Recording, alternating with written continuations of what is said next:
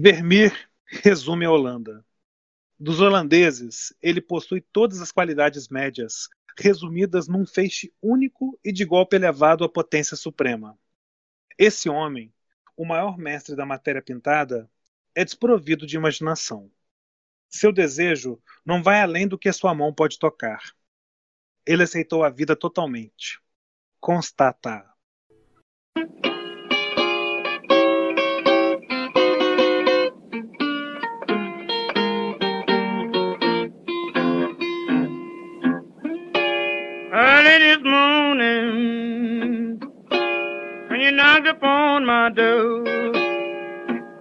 Bom dia, boa tarde, boa noite, ouvinte.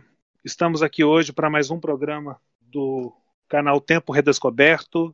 Hoje, no quadro Anatomia da Crítica, vamos analisar a análise da pintura holandesa, mais especificamente do Johannes Vermeer, sob a ótica do Elie Faux, que é um crítico francês que a gente vai se basear em um texto que está no livro A Arte Moderna. E para a gente começar a falar sobre Vermeer, Lifo, sobre a vida, sobre arte, sobre tudo aquilo que nos interessa, eu já convoco aqui o nosso amigo de podcast, Fábio. Olá, William.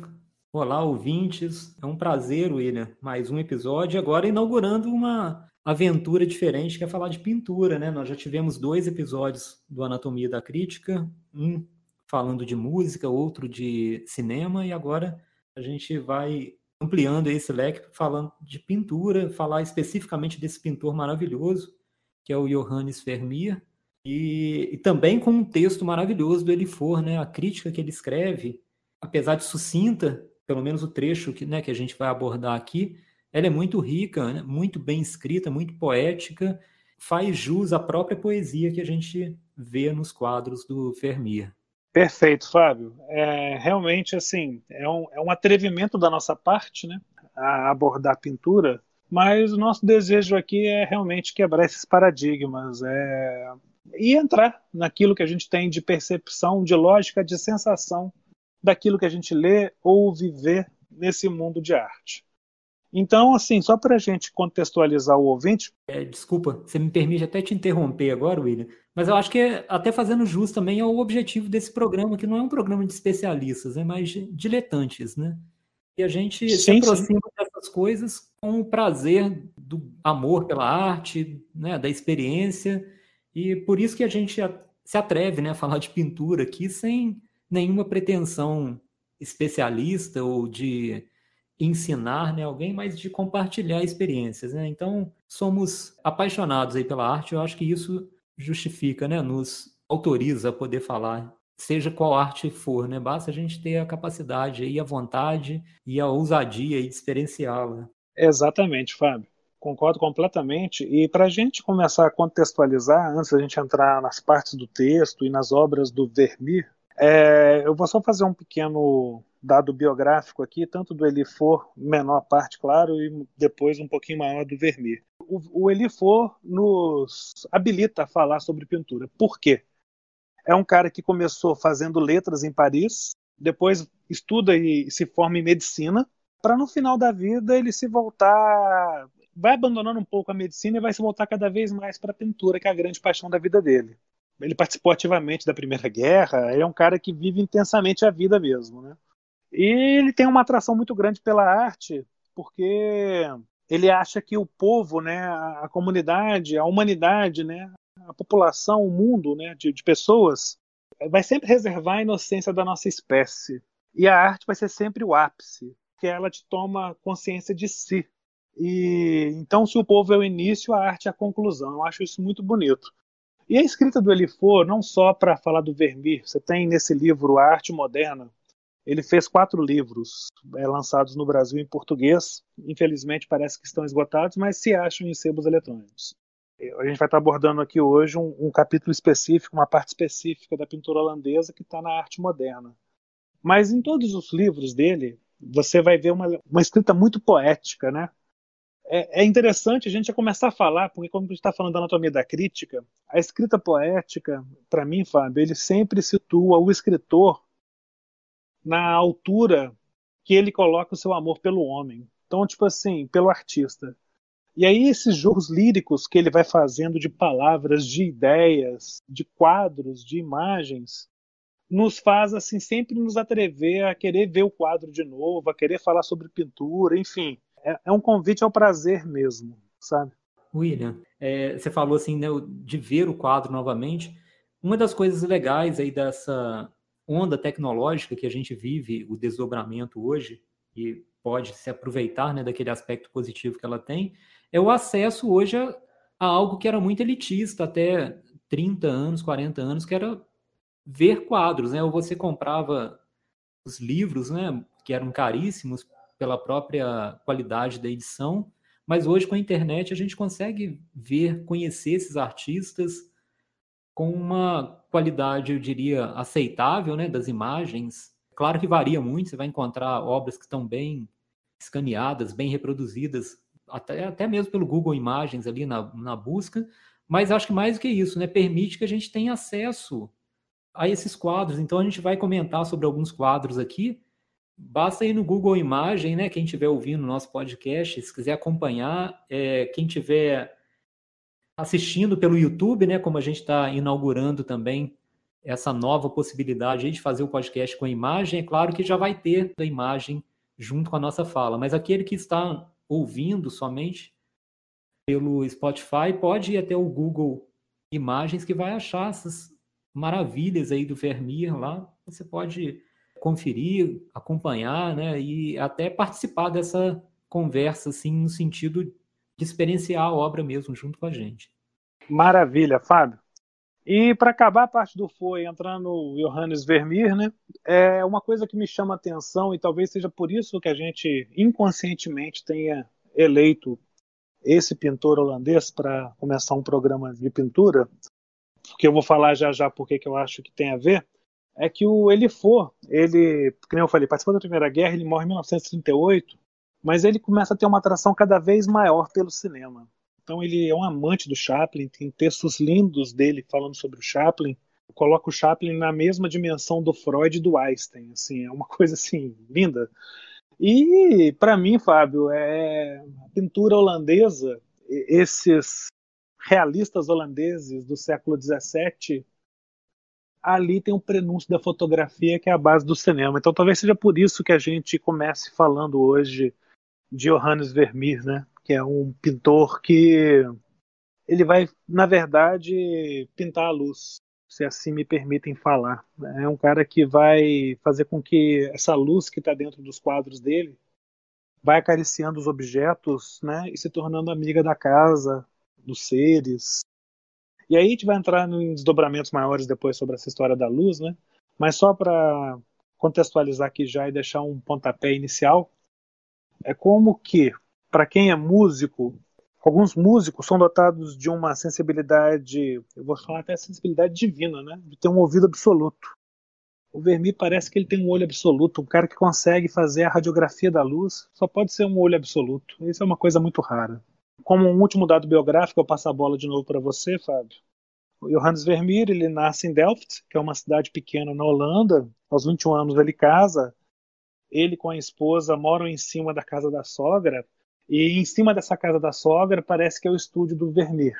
Agora aí começa a ter um monte de dados biográficos e de pintura interessante. O Vermeer tem mais de uma dezena de filhos, alguns morrem muito prematuros, outros no momento ali do nascimento mas é um cara que sabe muito pouco sobre ele. Ele ficou quase que 350 anos no ostracismo e no esquecimento. Até onde se sabe, não deixou discípulo, não sabe quem foi seu mestre, não escreveu uma carta como Van Gogh fazia para o irmão Theo, não escrevia diários e nunca pintou um autorretrato.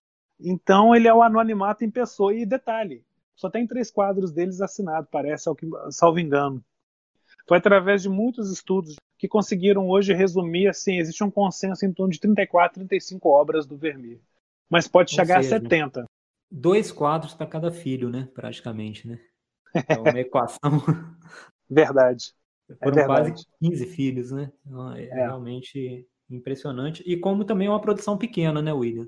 Mesmo que a gente tenha aí 35, algumas autorias ainda disputadas, né? Mas é uma produção até pequena, embora seja compensada pela qualidade gigantesca do pintor, né? Que hoje é considerado o mais importante desse, da Idade de Ouro, né? Da Holanda, que é esse século XVII. Ele e o Rembrandt são os maiores pintores holandeses, disparado.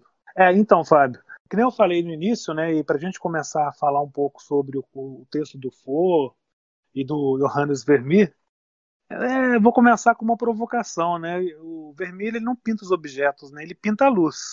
A gente tem uma sensação de final do dia sempre nos quadros dele, assim, como se fosse assim a luz do fim do dia. E aí uma luz de passagem do tempo, sabe? Então, a partir do momento que ele vai focar a nossa percepção, né, espectador desse quadro em pontos de pintura, né, num ponto específico, ele vai educando o nosso olhar. E ele pinta realmente, como você falou, pintou poucos quadros, porque ele é um pintor que faz a coisa muito meticulosa, ele é muito lento. A gente vai abordar alguns quadros aqui. A riqueza de detalhes desse quadro, desses quadros, é algo absurdo. Já se discute hoje, e é uma coisa que não está no texto do Elifo, que ele possa ter utilizado de algum, alguns equipamentos óticos, tipo uma, uma caixa escura. É, as ideias mais próximas hoje que ele pode fazer ele criava essa concepção assim do ambiente e através de um jogo de luz e espelhos ele conseguiria converter essas luzes em, em quadros. Então a riqueza de detalhes, a, a profundidade, a proficuidade de coisas que se tem para se falar da pintura do Vermeer hoje é muito grande. E aí eu vou já começar a julgar alguns pontos aqui do Ele for Fábio e você joga da sua parte também o que você acha interessante. Eu acho interessante quando ele for fala que o Vermeer ele extrapola o naturalismo e alcança o realismo. Aquilo que o André Bazin falou no nosso programa Anatomia da Crítica sobre ontologia da imagem fotográfica, que a perspectiva foi o pecado original da pintura ocidental, esse pecado provavelmente não acometeu Vermeer. É um cara que tem um, um domínio desse realismo, né? E aí, assim, eu vou abrir porque provavelmente você vai ter outros trechos do texto que vão de encontro a isso que eu estou dizendo. Eu entendo que esse realismo se liga à questão do materialismo, que é muito destacado né, pelo Dufour ao longo do texto. Para mim, né, são três ideias que eu gostaria de chamar a atenção nesse momento que vão organizar e vão conduzir até um pouco da discussão que eu vou trazer aqui, né, das impressões que eu tenho, né, sobre o texto e sobre o Fermier, né. É, a primeira ideia que eu acho muito interessante que o Elifor menciona, ele começa a trabalhar essa análise profunda e poética que ele faz do Fermier, pensando um pouco no holandês, na Holanda. Ele começa com uma afirmação muito interessante que os holandeses formam né, o povo mais materialista e positivo da Terra. Quando eu li essa frase, né, me veio à memória uma passagem muito interessante do Casa Grande Senzala, do Gilberto Freire, que é um livro, um clássico aí da sociologia brasileira, em que ele faz uma comparação entre o holandês e o português. Ele vai dizer que são dois povos que passaram por um momento de uma grandiosidade destacada, né, ponto de se formar mesmo um império colonial. Só que a diferença dos dois do holandês e do português ficou clara quando esse império se desfez. O português manteve o gosto pela grandiosidade aristocrático, né, aquela aristocracia já em declínio e decadente, e o Gilberto Freire, numa frase genial, né, ele diz: enquanto que o holandês voltou tranquilamente a fabricar queijo e manteiga. Então, se em Portugal ficou aquele gosto amargo de um passado é, e até um ressentimento de um passado que não existia mais, o holandês se voltou para o queijo para a manteiga e daí se encaminhou para esse século maravilhoso, para essa transformação artística pela qual a Holanda foi responsável né, na modernidade.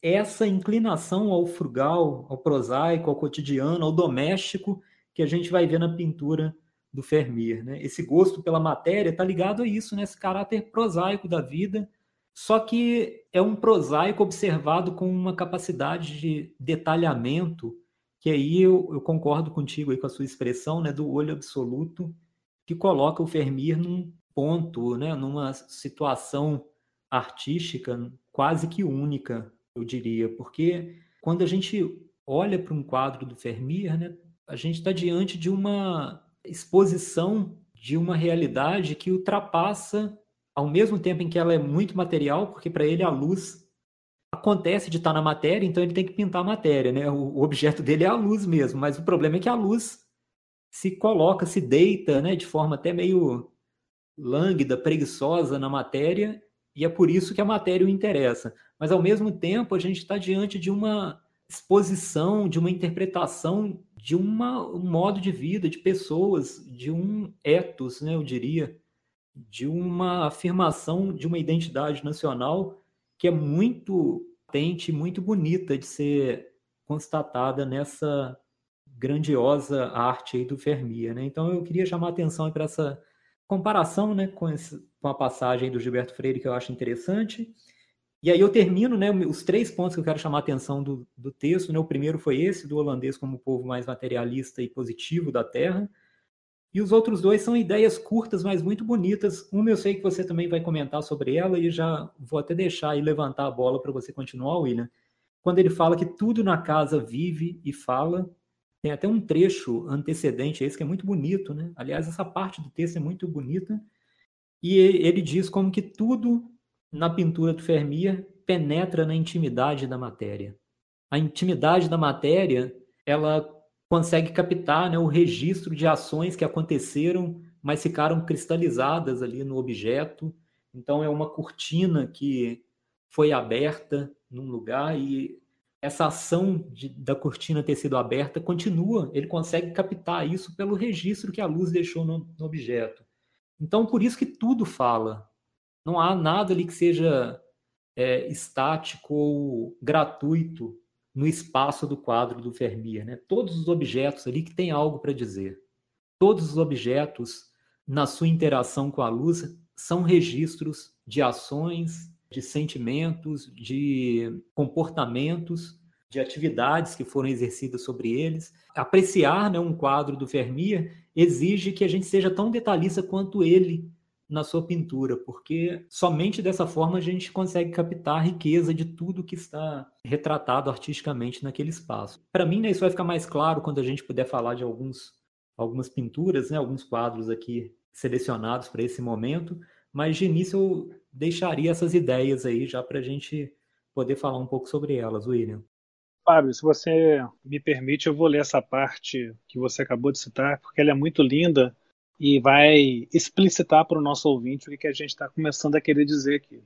Começa assim, então, listando os outros dois pintores holandeses para chegar no Vermeer. Ele fala: Na casa de Peter de Hoek, como na de Terbor ou na de Vermeer, tudo vive e fala.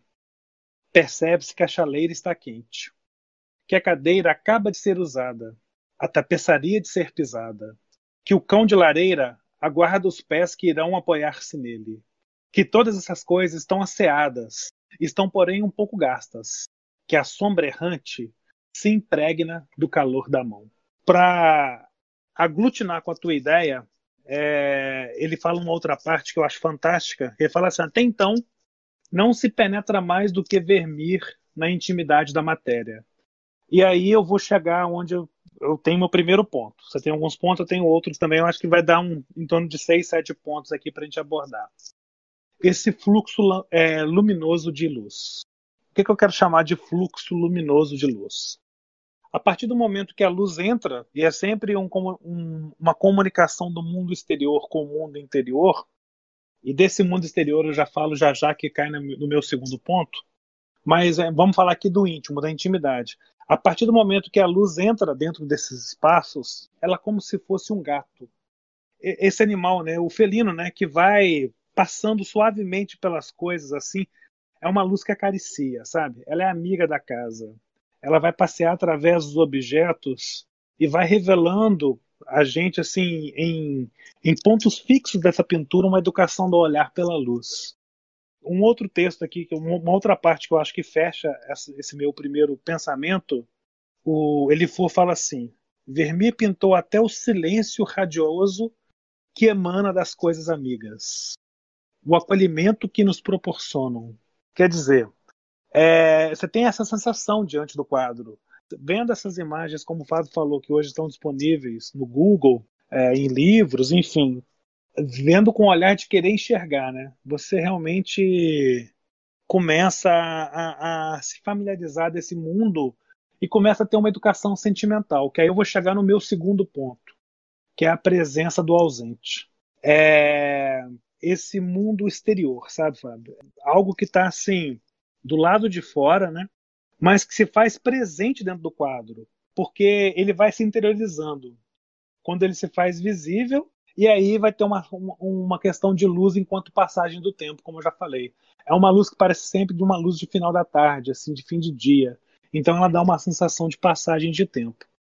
Mas quando a luz exterior ela penetra dentro desse quadro, eu costumo brincar e falar que nos quadros do Vermeer você não tem feixe de luz, você tem balde de luz. É como se tivesse um balde sendo jogado dentro da janela ali.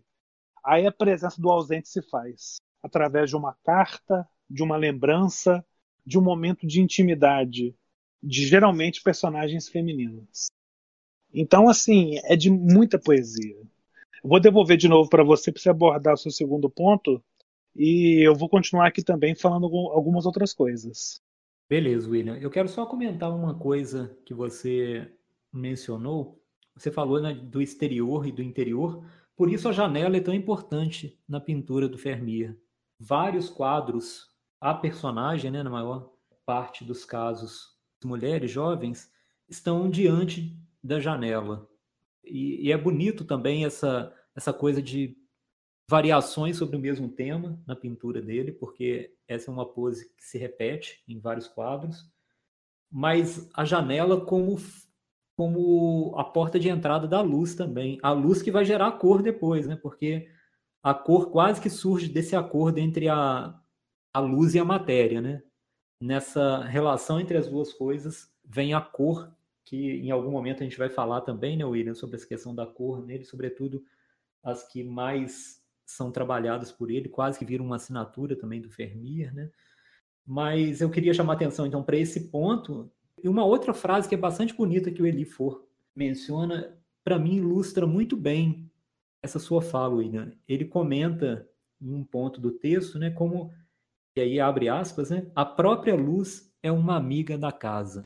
Então são essas imagens né, que o Eli For vai criando que se integram bem a pintura que parece que a gente vai, a gente é que vai criando um acordo íntimo também com o quadro, né? A partir do momento que a gente vai é, entendendo, que a gente ouve essas frases, que a gente lê essas frases do, do Elifor e vai captando, olhando para as pinturas do Vermeer, né? Como isso é uma interpretação rica e profunda. Né? É, eu vou deixar você continuar agora, William. Eu vou passar para você a, a fala, porque depois eu já vou comentar sobre um quadro. Porque algumas dessas ideias vão ser mais é, claras, né? A minha fala vai ficar mais clara até se eu puder mencioná-las, relacionando-as com o quadro que eu vou destacar aqui. Sim, perfeito, Fábio. Então eu comecei falando desse fluxo luminoso de luz, né, é, que vai andando e perpassando pelos objetos da casa, pelas pessoas, pelas vazantes dos seres, vamos falar assim. E aí eu caio nessa segunda parte que eu estava falando sobre a presença do ausente, do mundo exterior se fazer presente no mundo interior, né? A partir do momento que esse mundo exterior ele entra pela janela, né? Fica cristalizado na pintura. E dentro dessa pintura, essa luz exterior, ele chega sempre como um, um, um arauto, uma mensagem ali de um admirável mundo novo, de algo que está por acontecer. Que aí me vem sempre uma provocação, Fábio. Por quê? Nessa pintura de silêncio, de luz íntima, de intimidade, né? Ele, ele como a gente está falando aqui, ele vai mostrar muita cena de intimidade e geralmente das mulheres assim. É, a, gente, a gente tem retratos ali de uma vida pequeno burguesa, né, de famílias pequenas burguesas ali que estão vivendo esses interiores. Mas um interior muito impregnado daquele egoísmo ingênuo, sabe? Das pessoas que não sabem para esse mundo lá fora, né? A luz ela vem de fora e a pessoa está ali dentro ali. Essa comunicação de interior, de exterior, é, eu já vou falar de uma vez aqui que Vermeer é meu pintor favorito, tá, gente? Então, assim, me permitam eu hoje extrapolar um pouco. É, é, o pintor que eu mais amo. Assim, eu sou apaixonado pelas pinturas dele, porque ele me faz viajar nessa coisa que eu estou falando, o fluxo luminoso de luz, a presença do ausente. Aí eu tenho mais duas ideias a, a abordar ainda, Fábio, com relação às pinturas do Vermeer, e eu quero te ouvir ainda um, um pouco mais sobre isso, que eu vou chamar de suavidade e precisão. É um ponto. Os detalhes, os entornos, e aí eu vou entrar em alguns quadros para falar sobre essa parte de suavidade e precisão. E, por fim, a partir do momento que ele está educando o nosso olhar para um ponto fixo, ele nos faz atingir uma região infinita de contemplação. Sabe? A gente se torna escravo dessa matéria. A memória ela se torna escrava dessa matéria porque é, é algo muito presente nessa situação da gente estar tá visualizando essas obras. A gente parece que sente uma vibração molecular de organismo vivo. Ela pulsa, a pintura pulsa. Então, assim, a gente vai abordar um pouco mais sobre outras partes do texto, pelo menos mais algumas outras partes, mas é, quando penso em Vermeer, eu penso sempre nesses elementos: fluxo luminoso de luz, presença do ausente, né? um mundo exterior que geralmente a vida burguesa, nessa, nesse egoísmo ingênuo, não se deixa abrir para esse mundo exterior, mas ele se faz presente, então está cristalizado na pintura. Essas regiões infinitas de contemplação, de pontos, que eu não vou nem chamar de ponto de fogo, acho que são sempre pontos de chegada na, na pintura do Vermeer. E por fim, né, como uma outra ideia que eu quero explorar mais em alguns quadros, essa questão da suavidade e da precisão. William, até do ponto de vista sociológico agora, é interessante mesmo pensar e olhar para essas pinturas né, como uma, um registro, melhor dizendo, da vida privada. Esse também é um dado bastante importante na pintura do Vermeer. Basta a gente pensar é, em temas que eram muito comuns nas pinturas, né, desde do Renascimento, né? Que a gente vai ter pinturas religiosas, pinturas que são retratos, né? De grandes personagens, de figuras aristocráticas, e o Vermeer, com seu olhar absoluto, com a sua precisão, com o seu ímpeto pelo detalhe, ele vai trazer, vai resgatar a privacidade, né, a vida íntima dessas pessoas comuns, né, da pequena burguesia nos seus mais prosaicos atos, né? É, lendo uma carta, um pintor, né? no ato de pintar mesmo uma garota, uma outra retratada com um leve meneio de cabeça, alguém tocando um instrumento. Então, esse gosto mesmo pelo comum, pelo cotidiano, que emerge como uma força muito grande na pintura do Vermeer também, porque é a primeira vez que a vida privada é retratada de forma tão magistral. E o magistral aqui, para não ficar um adjetivo vazio, né, é, significa alguém que consiga, de fato, oferecer os significados que a vida privada tem. Então, o Vermeer faz isso muito bem, né? Ele consegue captar o sentido daquilo. Por isso que eu digo que é original, que é único e que é o primeiro a fazer isso. É, eu acho interessantíssimo o ponto que você colocou, Fábio. Por quê? Estamos falando do século XVII, de catedrais góticas, do homem se voltando cada vez mais para o divino. E aí a gente encara esses quadros quase que como uma resposta marginal. É um cara que realmente sempre esteve à margem. À margem porque é uma cidade pequena, ele vivia de arte, mas assim, não vendia, até onde se sabe, não se vendia as pinturas dele, né? até alguns quadros não foram assinados para ter mais valor. Olha só que loucura. Então, um cara que ele se coloca sempre na terceira pessoa e vai assim muito em choque, né, com aquilo que o mundo pedia, que era o registro do sagrado. É lógico, ele começa os primeiros quadros dele são quadros religiosos. Salvo engano, agora eu não estou lembrando o nome do quadro, mas tem um quadro do Cristo com as irmãs de Lázaro, assim, que é um quadro muito bonito mas é dali para frente que a obra dele começa cada vez mais ir para o ambiente íntimo. E até esse quadro sagrado é um ambiente íntimo de amizade ali. É interessante a gente falar sobre isso, sabe? Como que existe uma provocação ali na obra do Vermeer ali para ele captar esses momentos íntimos. E só para a gente não deixar solto, a gente falou no início aqui uma passagem do texto do Elifo, que ele fala que o Vermeer ele resume a Holanda e me lembra, me lembra sempre o caso do James Joyce. Né? O pessoal falava que o Joyce não retratava muito bem a Irlanda, né? E aí alguns amigos meus sempre disseram isso. Falaram, não, o Joyce é muito mais interessante que a Irlanda. É, é, o, é o contrário, né? O Vermeer aqui ele resume a Holanda, né? Pelo contrário, ele já retrata fielmente o que, que é o, o homem holandês, o povo holandês, né? Essas qualidades médias, assim, né? E quando ele fala no início ali que o cara é desprovido de imaginação, então ele vai sair do naturalismo para ganhar um, terreno muito próprio ali do, do, do realismo. Agora eu queria só inserir um comentário a partir de uma questão que você falou também que me chamou a atenção por uma coisa. Né? Você falou do James Joyce ser maior que a Irlanda. Com Vermeer, esse tipo de discussão nem cabe, né? Porque não dá para falar se a Holanda é maior que o Vermeer ou ele é maior que a Holanda, porque os dois estão numa comunhão tão absoluta. Tão íntima, né?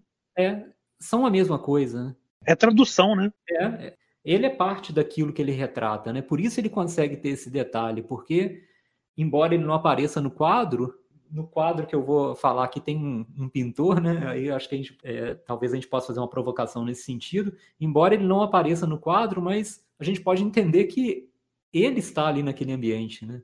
Só alguém que está naquele ambiente ou que compartilha de tudo aquilo consegue pintar com tanto detalhe, com tantos traços de sentido nos objetos e nas pessoas, é, conseguiria fazer o que ele faz. É, antes de eu até de eu, de eu, entrar nos quadros, eu ainda quero pegar mais um trecho aqui do, do Elifô que eu acho bem significativo. Então ele fala assim: depois da chuva, tudo que há de opaco no espaço holandês adquire uma profundidade líquida e luminosa, que Vermeer incorpora a sua cor. A cor é moldada no tecido das coisas, no rosto polpudo e prenhe de sangue jovem de novo, né, a gente está falando aqui das luzes, da luz. Já estamos entrando agora aqui no elemento de cor que a gente vai explorar um pouco mais no, nos quadros. É, esses ambientes íntimos, muitas das vezes, eu acho que o quadro que você vai citar vai fazer meio que um, um, paralelo com outro quadro que eu vou citar também, que me parece ser o mesmo espaço, né? São dois quadros, vamos chamar assim, de ideias gêmeas, né? Mas é importante já a gente começar a falar aqui e aí a gente pode entrar nas obras, Fábio, a briga, né? Se a gente tem ali no barroco italiano, ali no Caravaggio e no Rembrandt, os expoentes talvez maiores, não vou falar da briga, mas do entrave entre claro e escuro, aqui no Vermeer o, o claro escuro ele vai captar a própria lei da natureza. São claros e escuros de trocas reais de espírito, de matéria, de espaço, para imobilizar esse mundo e, e dissociar todos os elementos, para você começar a concatenar e organizar essas ideias. Então, é, eu acho que a gente já pode entrar nos quadros. Eu até vou falar assim alguns quadros que eu vou citar aqui, Fábio. Eu vou falar sobre suavidade e precisão. Eu quero falar com a garota do, com brinco de pérola, né? o quadro dele chamado Garota com Brinco de Pérola, que é o, a Mona Lisa holandesa, alguns consideram assim. Então, nesse quadro, para mim, é o maior exemplo de suavidade e precisão. Suavidade, principalmente, mas precisão também na obra do Vermeer. Precisão, eu acho que está no lição de música ali. O que ele fez ali realmente é algo para a gente até duvidar que ele tenha feito aquilo só de, de, de memória ou de captação ocular de retina. Realmente ganha até um pouco de força, o que não diminui, tá, gente? É deixar bem claro. Se ele utilizou algum espelho óptico, alguma coisa, algum espelho convexo, algum aparato tecnológico, é bom se dizer que ele já é um revolucionário, porque é o cara que está mostrando que a tecnologia pode andar assim junto com a arte. Isso não diminui nada as pinturas dele. Agora, se nada disso foi feito, aí a gente está realmente aqui diante de um, de um extra-humano. Ele, o Da Vinci, são, sim, são entidades. Não dá para a gente encarar que são pessoas normais tem que perguntar se abaixo da veste dele esconde algo, tem coisa real ali embaixo, porque não dá para acreditar. Mas então eu vou para falar sobre suavidade e precisão, eu quero falar um pouco sobre a garota com brinco de pérola. É interessante a gente notar o seguinte: primeiro, que nem a gente está falando, é a Mona Lisa holandesa. É um quadro que tem uma, uma garota, uma jovem, que olha o observador com aquele olhar assim paradoxal que ao mesmo tempo é um olhar suave e direto, mas também íntimo e contido. É de uma simbologia esse quadro. E o fundo negro, a sacada do, do Vermeer ali de colocar o fundo negro para dar uma ideia de perspectiva de três dimensões. Aquilo, assim, é coisa de gênio para mim, sabe? E a parte da suavidade, os contornos do, da face da garota. Você não tem linhas ali ela meio que entra em fusão com, com, com a negritude do quadro. Nesse momento eu tenho que puxar a cordinha e descer, Fábio, você tem que continuar, senão a gente não consegue acabar o programa. eu vou falar só desse quadro, só disso, assim, porque vai me dar vontade de sair pelas ruas, tocar campainha, fazer travessura, viver a vida, assistir um filme do Godard, é, ouvir uma canção de Milton Nascimento, qualquer coisa assim que nos levam para a vida, entendeu? Eu vou te socorrer então e vou falar um pouco sobre o quadro O Estúdio do Artista. Primeiro, a questão da perspectiva. Você mencionou e eu vou aproveitar o gancho. Se no primeiro programa sobre anatomia da crítica, como você bem lembrou, a gente, a gente falou né, sobre a questão da perspectiva ter sido pecado da pintura ocidental, em Vermeer não é um pecado porque ela não está emulando a realidade. O quadro do Vermeer é a realidade, é a luz na matéria, então não tem pecado aqui. Eu acho que ele está absolvido. O jogo da perspectiva nesse quadro, que eu estou mencionando, o estúdio do artista, mostra três níveis de profundidade de campo. Né? A gente tem o primeiro com a cortina, e aqui já fica um exemplo do que eu falei, né? do registro da ação nos objetos. A cortina ela foi movimentada assim de lado e presa atrás de uma cadeira, até para que a gente possa enxergar a cena que se desenrola atrás dela.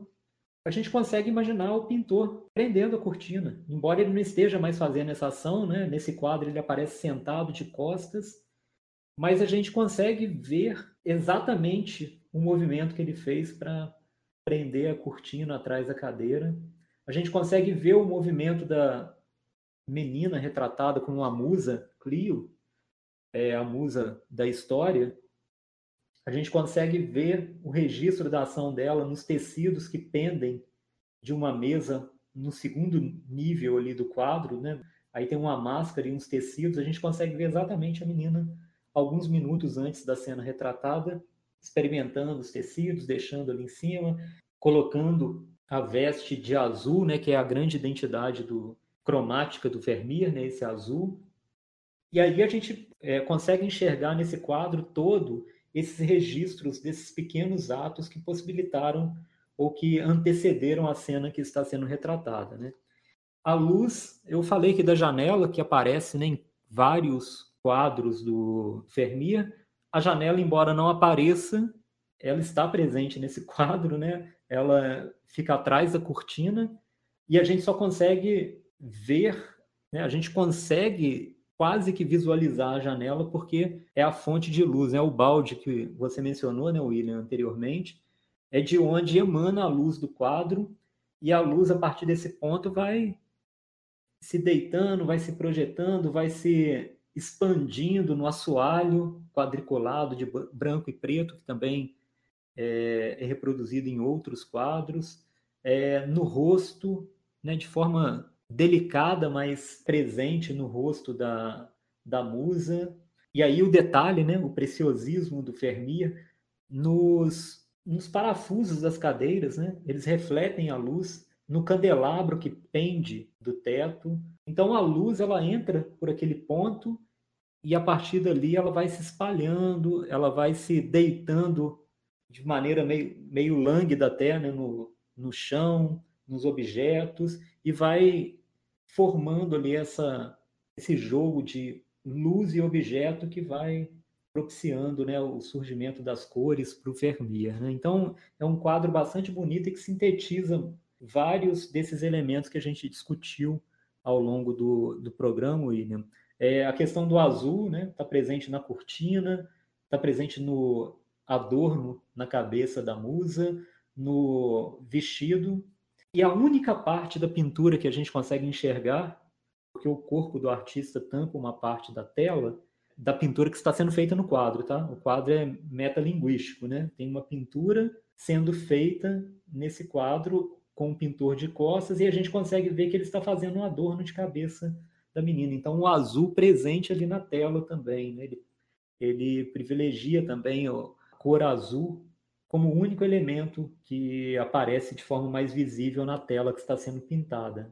E atrás da tela tem uma outra cadeira. Eu falei da cadeira que segura a cortina, mas atrás da tela do pintor tem uma outra cadeira que ali também, se a gente perceber bem, no, não é bem parafuso, agora me fugiu a palavra ali, mas Os pregos né, que seguram estofado na cadeira, eles também refletem a luz. Um grande mapa pendurado ali na parede que ao sabor da luz ali, né, com a ondulação da luz, vai refletindo as suas marcas, e aí a questão do tempo, né, William, que você também mencionou, a partir do momento em que a luz é, acompanha as ondulações do mapa, ela vai revelando imperfeições, tem esse aspecto mesmo de algo desgastado, de algo é, que conhece a ação do tempo, mas se conciliou com o tempo não é a decadência no sentido daquilo que foi derrotado pelo tempo, mas é o tempo que se marca nas coisas como resultado de um acordo íntimo.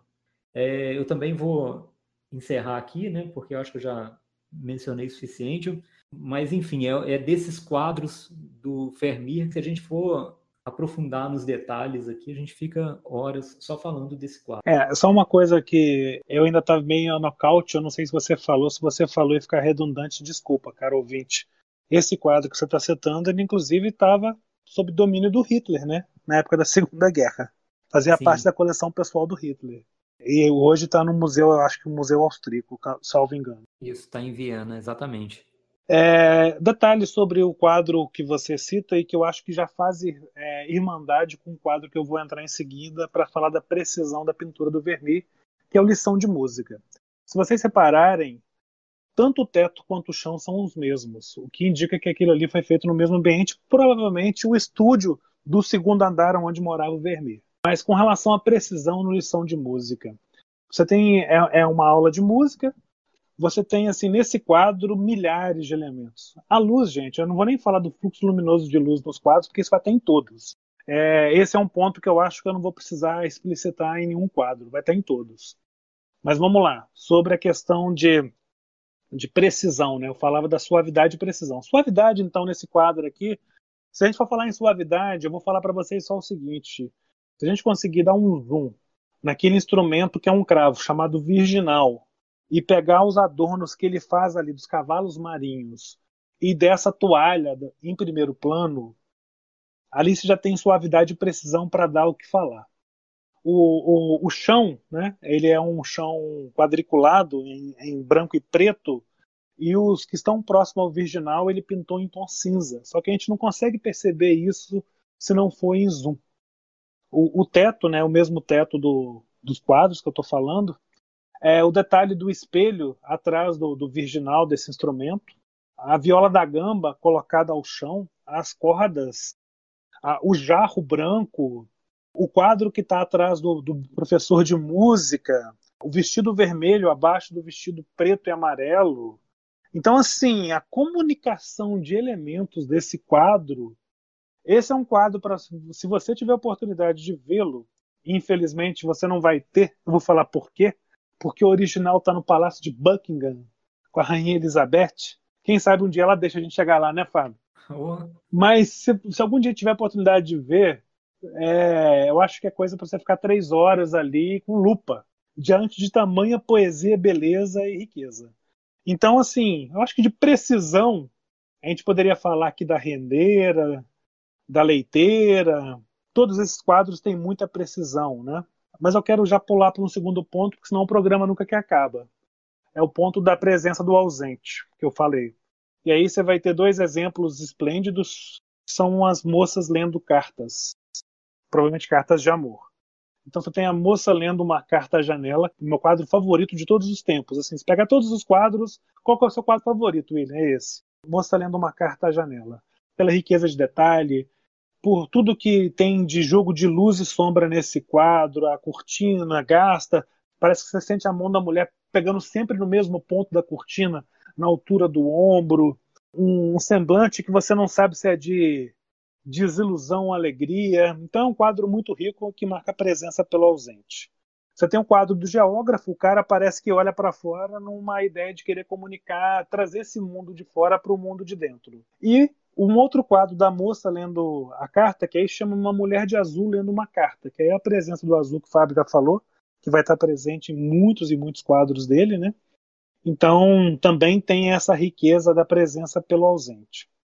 Com relação àquilo que eu falei de a gente atingir contemplação infinita, eu acho que a gente está aqui mais falando mais exemplos impossível, né, da gente estar tá dando aqui desses quadros todos. Mas eu queria citar dois quadros exteriores, que é a vista de Delft. Se você conseguir passar esses quadros para preto e branco, o realismo, a capacidade de você contemplar perspectiva ali é algo absurdo. É algo assim, realmente de uma beleza maior do que a gente está acostumado a viver. Só uma coisa que eu esqueci de falar, eu falei a história do momento gótico do, do século, né? E das pinturas sagradas. Eu tenho que fazer uma correção. Vermeer, lógico que ele pintou sagrado, ele pintou a luz. E para deixar claro com relação à pintura, que não é uma linguagem muito, é, vamos falar assim, muito discutida, não vou nem falar assimilável, porque assimilável tudo é, mas não é uma linguagem muito discutida. Pintura, gente, assim como poesia, como literatura, como escrita, como música, como cinema, tudo isso, cada expressão artística é um documento. Pintura é um documento. Então ali está uma escrita de um artista. A gente tem que saber ler essas escritas. E por fim, assim como o último quadro que eu gostaria de citar, é a mulher segurando uma balança.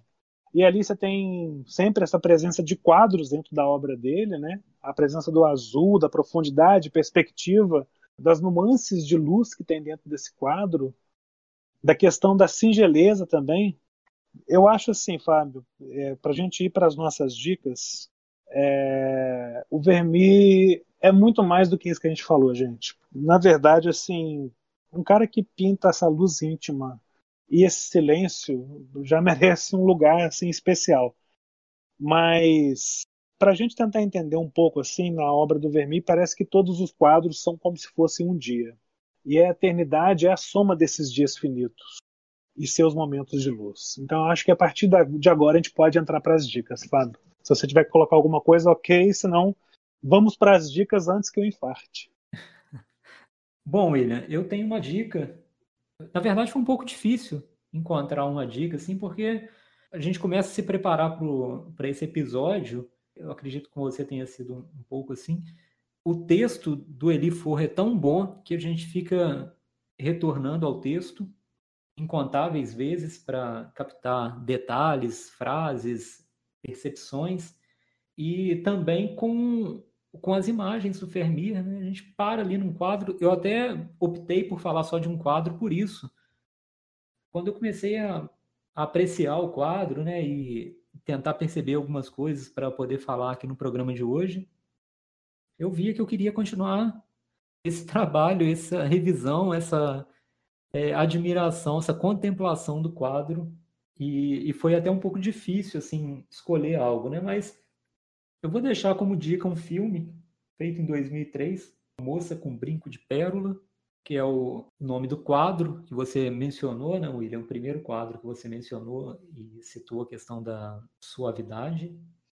É, é um filme que estrela a Scarlett Johansson no papel da moça com brinco de pérola e ele conta um pouco da vida do Fermir, embora com todas essas questões que a gente levantou no início do programa, né? Ser uma vida com pouca aventura, vamos dizer assim, né? Ele nasceu e morreu na mesma cidade, com poucos fatos, né? Mas de alguma forma vale a pena ali assistir esse filme porque ele vai vai nos colocar. Eu acho que o mais importante é nos aproximar desse universo do Fermir. Isso é o mais importante do filme, até do que pela qualidade do filme. É isso aí, Fábio. É, de minha parte, como que o Eli For chega à minha vida, pelo menos? Eu estava assistindo no final dos anos 90, início dos anos 2000, ao filme O Demônio das Onze Horas, ou Perro Le Fou, do Godard o Elifô fazendo uma interpretação das pinturas do Velázquez, que depois de certa idade, Velázquez parou de pintar as coisas definidas para começar a pintar o que existia entre essas coisas definidas. Eu falei, gente, pelo amor de Deus, tem que ler esse cara. Então, minha dica, se possível, ir atrás da obra do Elifô. Ele tem um livro chamado A Função do Cinema, que é muito legal. Tem esse livro A Arte Moderna, que também é muito, muito bacana. Você tem ele analisando é, a arte renascentista, Há uma coleção que saiu pela Martins Fontes, a gente não encontra mais ela no original, mas é, a pessoa pode chegar e, e, achar isso em sebos virtuais. Tendo a oportunidade, se o nosso ouvinte gosta ou quer se aprofundar em pintura, é leitura obrigatória. E então, Fábio, para eu me despedir e deixar você para fechar o programa, eu quero deixar assim claro a alegria que foi para mim fazer esse programa, né? Falar de um, de um pintor que eu amo. E eu estou aqui realmente finalizando o programa nessa pintura que o Vermeer faz, não dos objetos, mas da luz. Então é um, é um poeta que filma essa luz íntima pintando o silêncio. E nessa intimidade silenciosa e luminosa, eu vou me despedindo de você, Fábio. Um abraço, um abraço, querido ouvinte, e até o próximo programa. Belo despedido, William. Digna desse programa. Então eu me despeço também muito feliz de poder falar sobre pintura. É, já ansioso aí para o próximo programa. Agradecendo demais a participação, a audiência de todos e todas e até a próxima.